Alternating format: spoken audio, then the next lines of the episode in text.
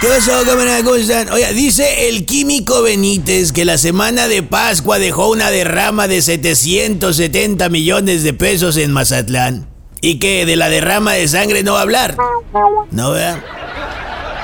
Oigan, Estrada Fierrero denuncia que a diputados les prometieron el cargo de alcalde y diputaciones federales para apoyar en el juicio político en su contra. Estrada Ferreiro es como un hígado encebollado.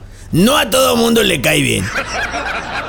A mí la verdad no me simpatiza, pero, pero, si a Sandra Cuevas, alcaldesa de la delegación Cuauhtémoc o alcaldesa de Cuauhtémoc en Ciudad de México, Claudia Sheinbaum y todo su poder respaldada por el presidente no le pudieron hacer nada siendo una alcaldesa de oposición. ¿Qué le va a poder hacer un congresito lleno de novatos a un miembro de su propio partido? No me digan que ya hay de morenas a morenas. Yo creo que sí, porque a mí me da la impresión de que en Morena está pasando lo mismito que pasó con los cadetes de Linares. En cada ciudad hay uno y todos dicen que ellos son los originales y auténticos y los demás no.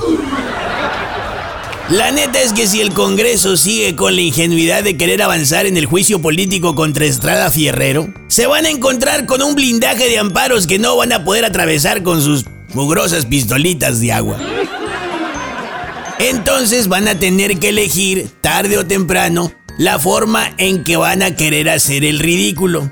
Ya sea echándose de reversa por su cuenta o siendo forzados por la corte a tener que echarse de reversa aún y en contra de su voluntad. Guarde usted este lotazo. A lo mejor me equivoco, probablemente sí, pero yo creo que no.